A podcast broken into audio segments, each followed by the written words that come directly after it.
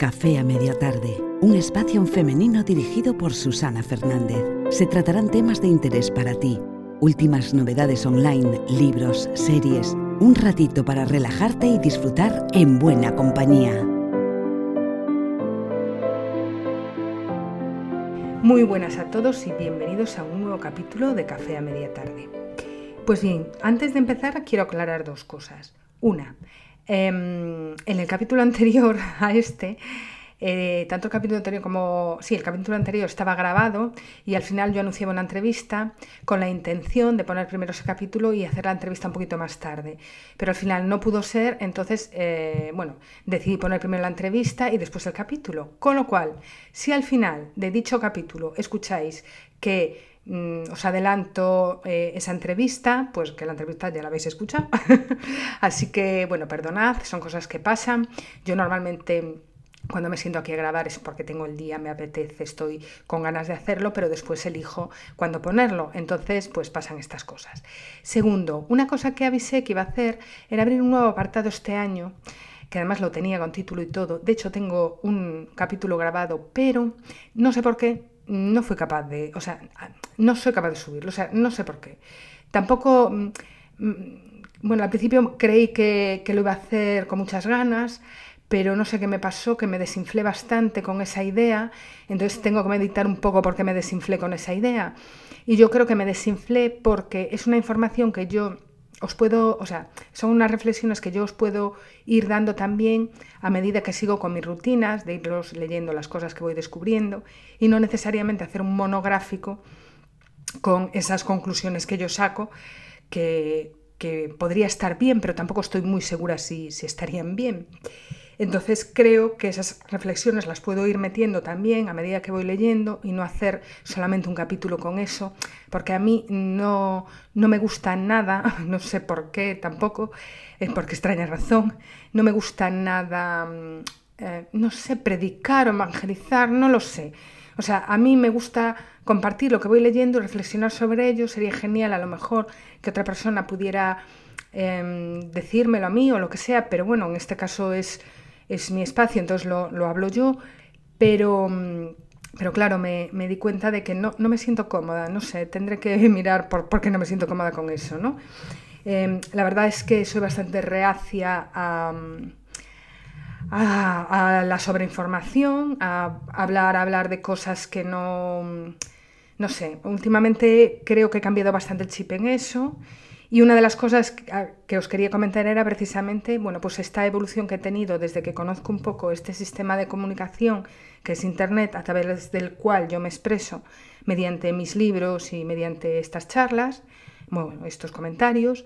Y mm, no sé, digamos que hay cosas ahí que me empezaron a chirriar, a chirriar, y pues se me empezaron a colocar todas con bastante claridad estos últimos meses bueno, pues por una cosa que no me lo puedo explicar ahora mismo tampoco, pero se me empezaron a, colocar, ¿no? Entonces empecé a ver cosas que hice que no me gustaron, empecé a ver mm, quizá, sí, mm, no sé, tuve que revisar un poco qué es lo que estaba haciendo y desde dónde estaba haciendo también algunas cosas, ¿no?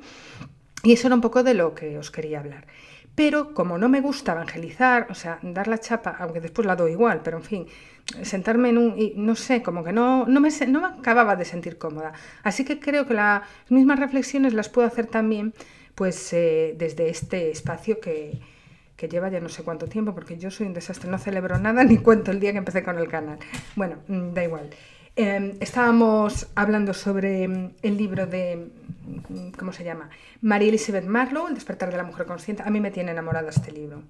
Me tiene enamorada, sobre todo la última, la última parte, que habla de, bueno, las relaciones, la dependencia y todo eso.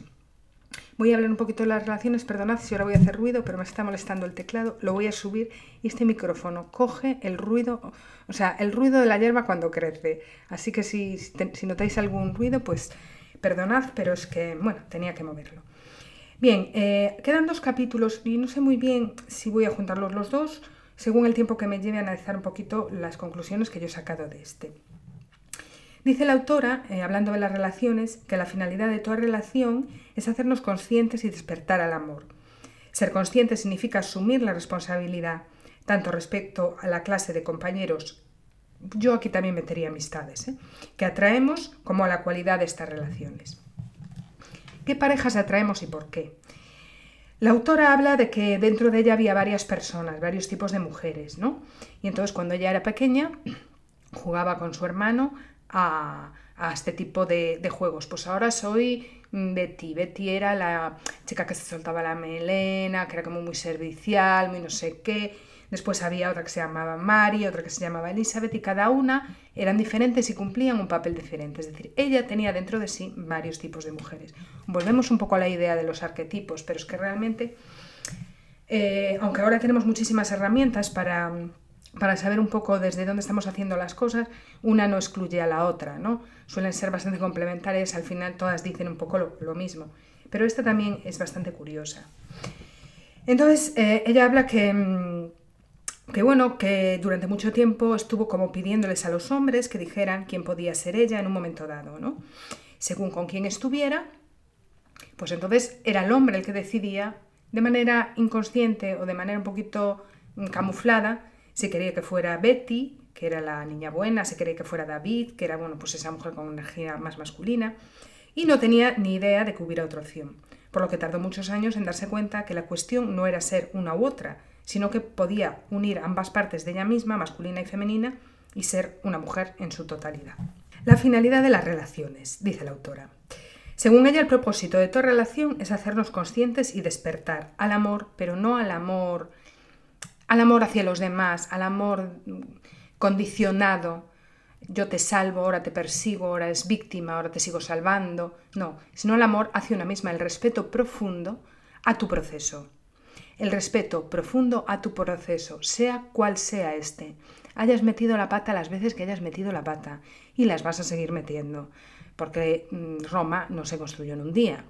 Entonces, aunque tengas esa capacidad de ser consciente de las cosas, y quizá sea por eso, por lo que a mí no me gusta mucho, bueno, pues decir a nadie lo que tiene que hacer, em, es porque mm, en ese momento en que tú tienes respeto por tu proceso, tú no te estás infravalorando porque hayas metido la pata. Al contrario, fijaros que hay mucha gente que cree que por el hecho de mostrarte vulnerable y decir, bueno, he metido la pata hasta el fondo, me he dejado arrastrar por esto, aquí no debí de hacerlo, aquí estaba muerta de miedo, aquí lo que quería era que me aplaudieran, aquí lo que quería era tal. Cuando tú reconoces eso, si la persona que está de enfrente se aprovecha de eso, ¿no? Se convierte en un salvador. El salvador normalmente huye de, ser, de ser perseguidor, porque el perseguidor provoca dependencia. Tú cuando persigues a alguien quieres dependencia de eso, ¿no? Las drogas no son más que dependencia también, por ejemplo, ¿no? Dependes de una sustancia. Y la gente que es salvadora suele huir bastante del papel de perseguidor. Entonces, si tú te muestras así, hay gente que dice, bien, es más débil que yo, no la voy a perseguir porque no la necesito, pero sin embargo la voy a salvar porque así me aseguro una compañía y yo decido el momento que dejo esa compañía o no. Nos movemos en ese, en ese triángulo, ¿no? Esto no lo dice ella, esto lo digo yo, porque, bueno, es algo que aprendí. Y, y entonces, bueno, pues la fidelidad de las relaciones muchas veces es eso, es darse cuenta de que tienes que estar profundamente enamorada de tu proceso y, y, para eso, pues vas a encontrarte con gente que te lo vaya a poner mm, muy facilito para ver lo que no tienes que hacer, lo que tienes que hacer y para conocerte a ti misma. La verdadera naturaleza cualquier ser humano, aunque que ella habla de la mujer en concreto, pero es el amor, un sentimiento que deseamos tanto manifestar como recibir, como recibir, pero de una forma fluida, sin que en ningún momento haya esa dependencia, sin que nadie sea víctima, sin que nadie sea salvador y sin que nadie sea perseguidor. Y ahora, claro, la pregunta del millón. ¿Y eso cómo se aprende? pues mirad, yo tengo que deciros que em, lo primero que hay que sacar son las creencias inconscientes. Porque claro, este mensaje es que lo oímos por todas partes. Yo es que lo veo por todas partes, me aburre como una ostra ya, de hecho ya, tanto mensajito. Pero es que el caso es que no podemos nunca asimilar esa enseñanza si no nos cuestionamos qué hemos estado haciendo todo este tiempo. Pero es que lo que hemos estado haciendo todo este tiempo no lo sabemos, no hemos sido nosotros, no, no sabemos de dónde viene, sabemos que estamos incómodos, pero no sabemos de dónde viene. No os podéis imaginar la cantidad de información inconsciente que no conocemos de nosotros mismos. Que esto también ya os lo han dicho 20.000 veces, sí, pero es verdad, la más rotunda y absoluta verdad. ¿Y cómo puedes darte cuenta de eso? Mira, a veces la conversación con un frutero, con el carnicero, es que no hace falta tampoco... Eh, o sea, quiero decir, cuando a veces sí que puedes usar un guía para que te guíe, para que sirva de catalizador, ¿no? De aceleración del proceso, pero otras veces los catalizadores te los encuentras por la calle. El problema es que las cosas aparecen cuando tocan, el maestro aparece cuando el alumno está preparado y cuando tienes los ojos bien abiertos y ya hay muchas cosas a tu alrededor que no te están encajando. De repente aparece uno, te dice una frase y te quedas muerta. Y empiezan automáticamente a colocarse muchas cosas en tu vida. El, caso es que como estamos profundamente metidos en nuestras creencias, que en el fondo mm, tampoco nos dan tan mala vida, no estamos contentos, mm, no disfrutamos de nada, pero no nos dan mala vida, vamos a decirlo así, no queremos hacerlo. Porque cuando tú dejas el móvil, cuando tú dejas la tele, cuando, y esto ya sé que también lo dice mucha gente, pero es decir, cuando tú dices me aburro como una puñetera ostra, o sea, me aburro todo el día. Entonces dices, coño, pero es que estaba, perdón por el taco, estaba buscando algo y no hay nada que buscar más que el profundo y absoluto respeto a tu proceso, por muy burra que haya sido en tu vida, por muy animal que haya sido en tu vida. Porque si no, no vas a conseguir el respeto de nadie y la gente te va a marear. Y si mendigas, encontrarás mendigos. Y si lloras, encontrarás a gente que te quiera salvar y probablemente pedir algo a cambio. Y así se nos pasa la vida. O si ocupas tu tiempo en demasiadas cosas, creo que hay un problema detrás. Vale. Eh, bien, ya me fui, ya me fui como me pasa siempre. ¿Dónde estoy? Vale, aquí en las relaciones. Bien, eh, según dice la autora, por ejemplo, y es algo que es verdad, por lo general el término relación implica la participación de otra persona. Eh, es decir, nosotros en nuestras vidas estamos relacionándonos constantemente, hijos, jefes, profesores, amigos y socios.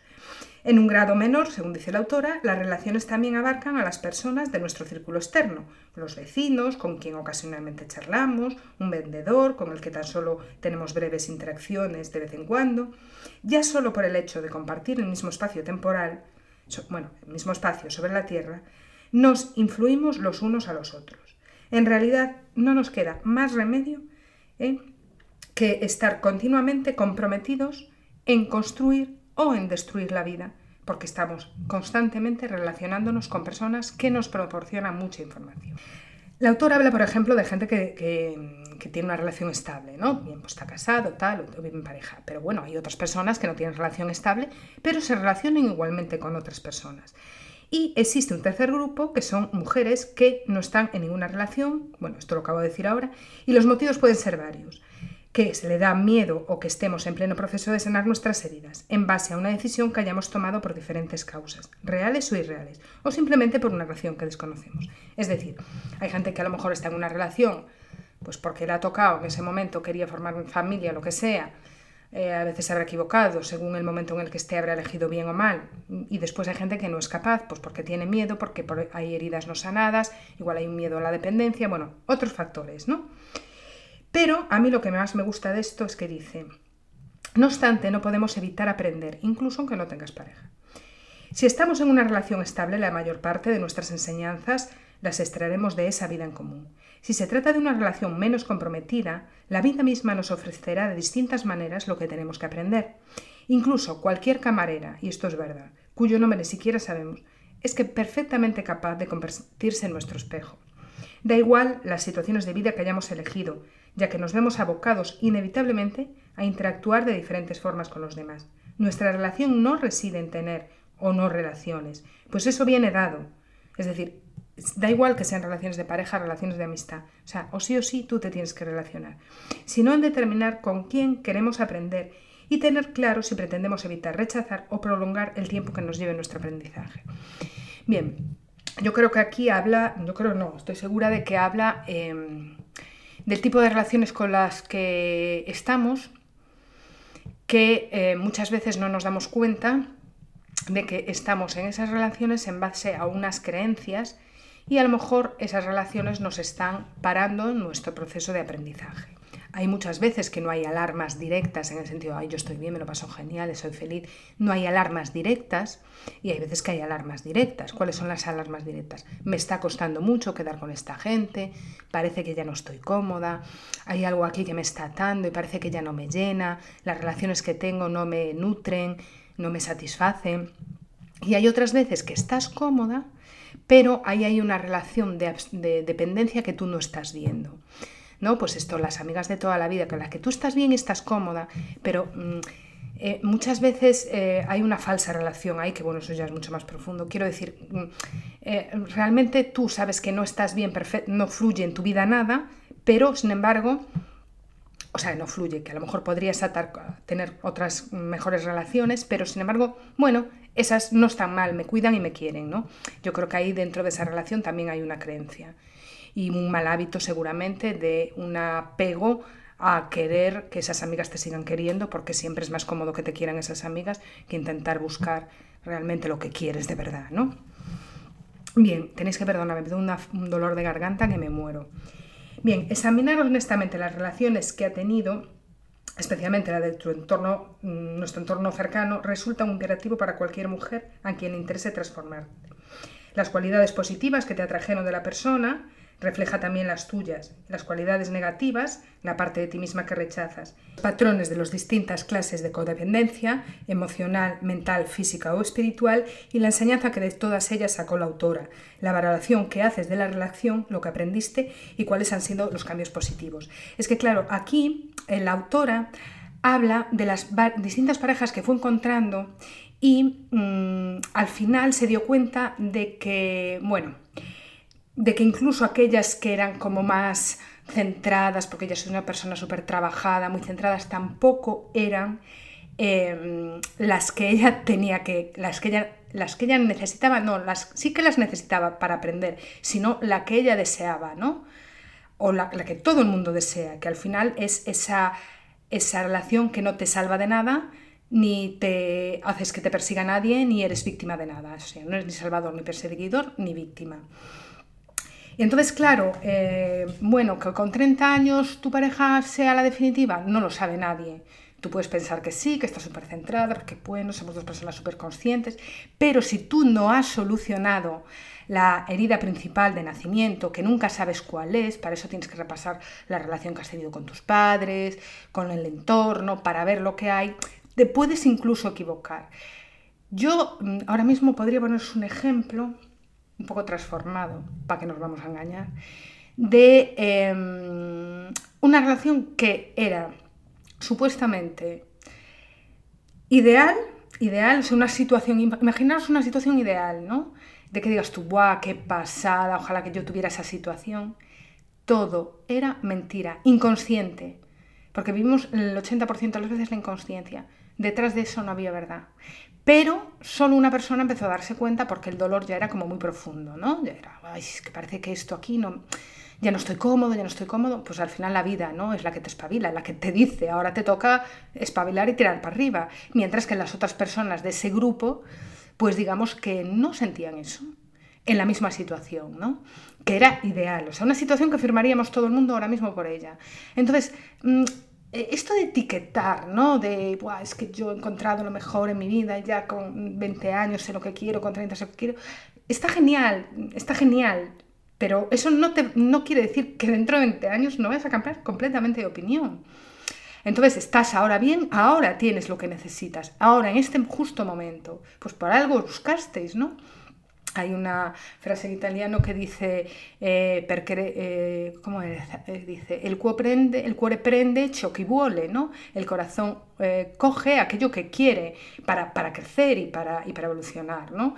Pues bien, la autora habla aquí de las distintas mm, relaciones que tuvo, desde la típica relación de casarse, la familia ideal, ella perfecta, monísima, las comidas en casa, todos mis amigos que vean qué bien pongo la mesa, vamos, la típica más básica ya imposible, eh, en las que los patrones de comportamiento eran, bueno, pues el de salir bien en la foto, ¿no? Y el que mm, aquí nunca pasa nada, como la casa de Bernarda Alba. Todo está bien, vamos a ocultar los problemas, que salgamos todos bien en la foto y nada, nunca pasa nada. Y bueno, y aquellas hijas, la casa de Bernarda Alba es una obra de teatro de García Lorca, em, que bueno, si lo escucháis desde fuera, eh, pues que sepáis ese dato por si queréis echarle un ojo. Los que lo escuchéis desde fuera de España y por lo que sea no, no lo sepáis. Pues eso, mm, aquí nunca pasa nada, nunca pasa nada, vaya si pasaba, ¿no? Todos sus hijos atormentados y todas sus hijas hechas polvo. Bueno, pues esos modelos de comportamiento heredados de la España más profunda, aquí en España existen. Y lo hay en grandes dosis y lo hay incluso en pequeñas dosis. En pequeñas dosis, pues son comportamientos que, es que esas creencias están en nosotros también pero de manera muy inconsciente, es que no nos damos cuenta a veces de lo que hacemos, ¿no? La inconsciencia es el peor enemigo del hombre, porque lo peor de todo es que si tú eres un niño pequeño y estás con esa cosa de, ay, pues vamos, cuando pase por ahí fulanito le voy a tirar una piedra, bien, eso es maldad, ¿no? Pero eres muy consciente de que estás haciendo algo malo, porque te aburres por lo que sea, ¿no? Pero es que lo peor de todo es cuando no eres consciente y crees que estás haciendo lo mejor. Y eso digo yo, que es que muchas veces estamos en un ambiente que sabemos que hay algo que no fluye con normalidad, pero va, tampoco está tan mala cosa, ¿no? Entonces ni nos molestamos. Y es un poco lo que esta autora trata de decir con todas las parejas que tuvo. Es que tuvo esa primera pareja, ¿no? De la familia ideal. Después ya tuvo la pareja eh, bueno, pues un poquito ya de buscar eh, un poquito de ayuda, esa pareja súper consciente que le ayudaba un montón, no sé qué, un psicólogo, un psiquiatra, no sé qué, bien. Y seguía siendo pasiva complaciente, porque al final era un poco la, la, sumisa ¿no? de esa relación. Después de una pareja súper espiritual que va tú libre, yo libre, tú por aquí, yo por allá. Al final se dio cuenta de que él le había enseñado un montón, pero ella quería brillar porque consideraba que había llevado el culmen de su espiritualidad y quería brillar. Y se dio cuenta de lo que quería era eso, ¿no? Que quería complacer también pues al resto del mundo, ¿no? Entonces al final hasta que se dio cuenta de que realmente ella se creía muy centrada y muy iluminada y se dio cuenta de que todavía seguía queriendo reconocimiento, primero empezó con dependencia, vamos a decirlo, material, ¿no? Un hombre que, bueno, pues le podía dar una tranquilidad económica que le permitía ser una familia con unos niños monísimos y una casa estupenda muy bien puesta y que ella era la pasiva complaciente. Después se dio cuenta que seguía siendo pasiva complaciente porque encontró a un señor súper listo, súper listo que le ayudaba un montón, sí que es verdad que le ayudaba un montón, la dejaba ser libre, lo que sea, pero seguía intentando complacerle. Después encontró un maestro espiritual, Zen, Bud, aquello era la caña, y Em, después el maestro creo que es que no me recuerdo muy bien cómo era el orden, pero vamos, que también, que se dio cuenta de que dijo, bueno, pues yo ahora no te dijo ella, no te necesito para nada, ahora lo que quiero es que me reconozcan a mí. Al final que llegó a la conclusión de que no había solucionado ninguno de sus problemas principales. De, cuando era pequeña, ninguno. Y mientras no encauzara eso, y mientras no lo solucionara, es que se iba a encontrar con esa relación perseguidor-salvador-víctima. Los papeles cambian a veces, ¿no? Pero esa relación está ahí. ¿Cómo sales de tu relación? A ver, que buscas pasión en tu vida, tía, estás, estás en, tu derecho a hacerlo, ¿no? Pero como las persigas siendo perseguidor, salvador o víctima, te vas a meter una leche que vas a flipar. Entonces, lo que quiere decir la autora es que al final tú ya no buscas eso, tú ya no quieres retener a nadie. Es que tú como si ves a esa persona, no sé, cada cinco meses. Y como si esa persona dice, jolín, es que parece que ahora ya como que no estoy bien contigo y tú con 60 años, pues lárgate, si no pasa nada, si yo estoy aquí súper bien.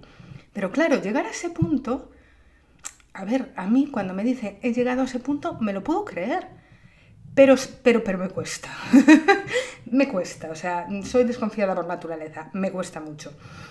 Pues bien, em, habla de, sobre eso, está súper interesante, es que, bueno, habla de sus cuatro relaciones y ponerme quizá con las cuatro relaciones sería un poquito pesado el audio, ¿no? Pero sí que es muy interesante lo que dice de esas mujeres en transición. Esto es muy interesante. Mm, cuando una mujer está en transición, es decir, cuando ha abandonado algo, sea lo que sea, ella se centra mucho en la pareja, pero es que yo me atrevería a decir hasta con los amigos. Pero bueno, vamos a centrarnos en la pareja.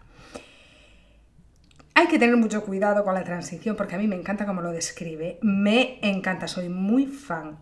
Dice, cuando una mujer está en transición lucha contra las creencias, los esquemas y las expectativas del pasado, así como contra un futuro nebuloso e incierto.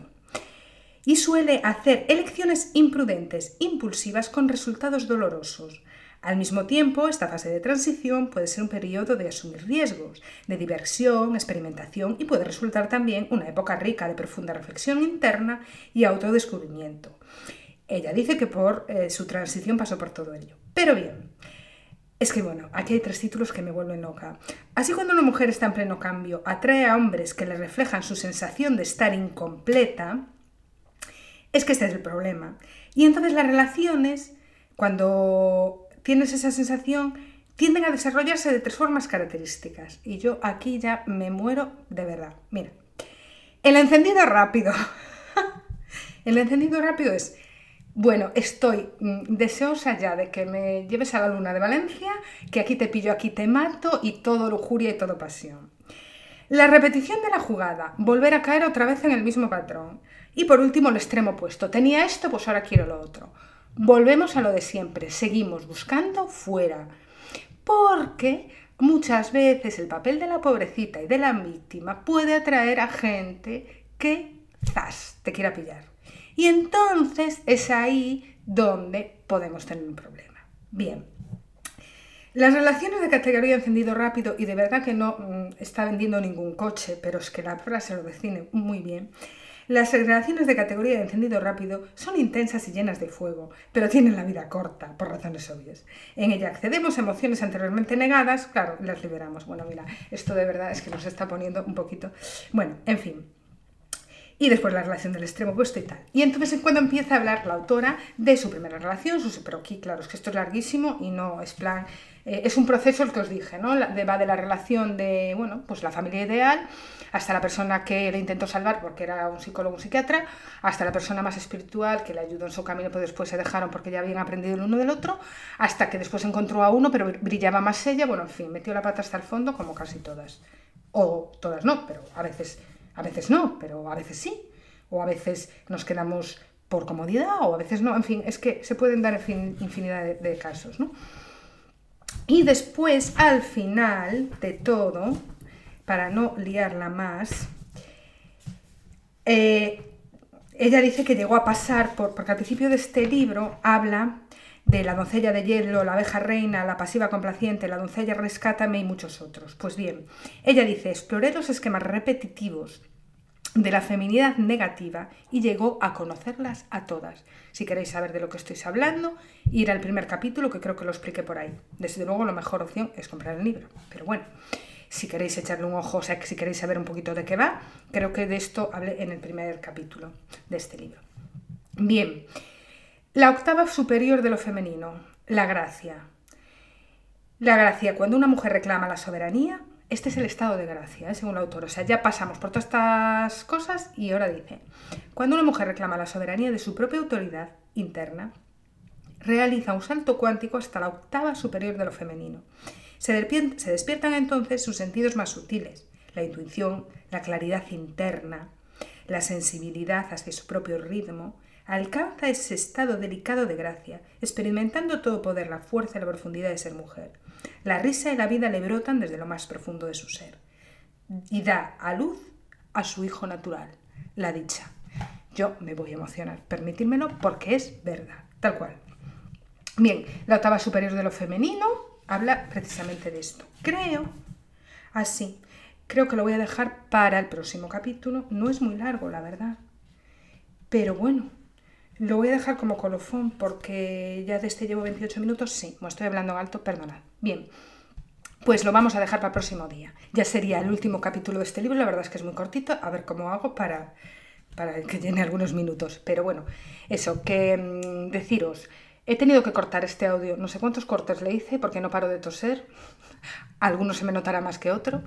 En segundo lugar, em, así, eh, recordaos que eh, tengo mis dos novelas, Mujeres en la densidad del aire y Voces para Leonor, en donde de alguna manera pues hablo de todo esto, algo así. No hablo, son novelas, son historias, las podéis encontrar en Amazon en formato digital o en formato libro.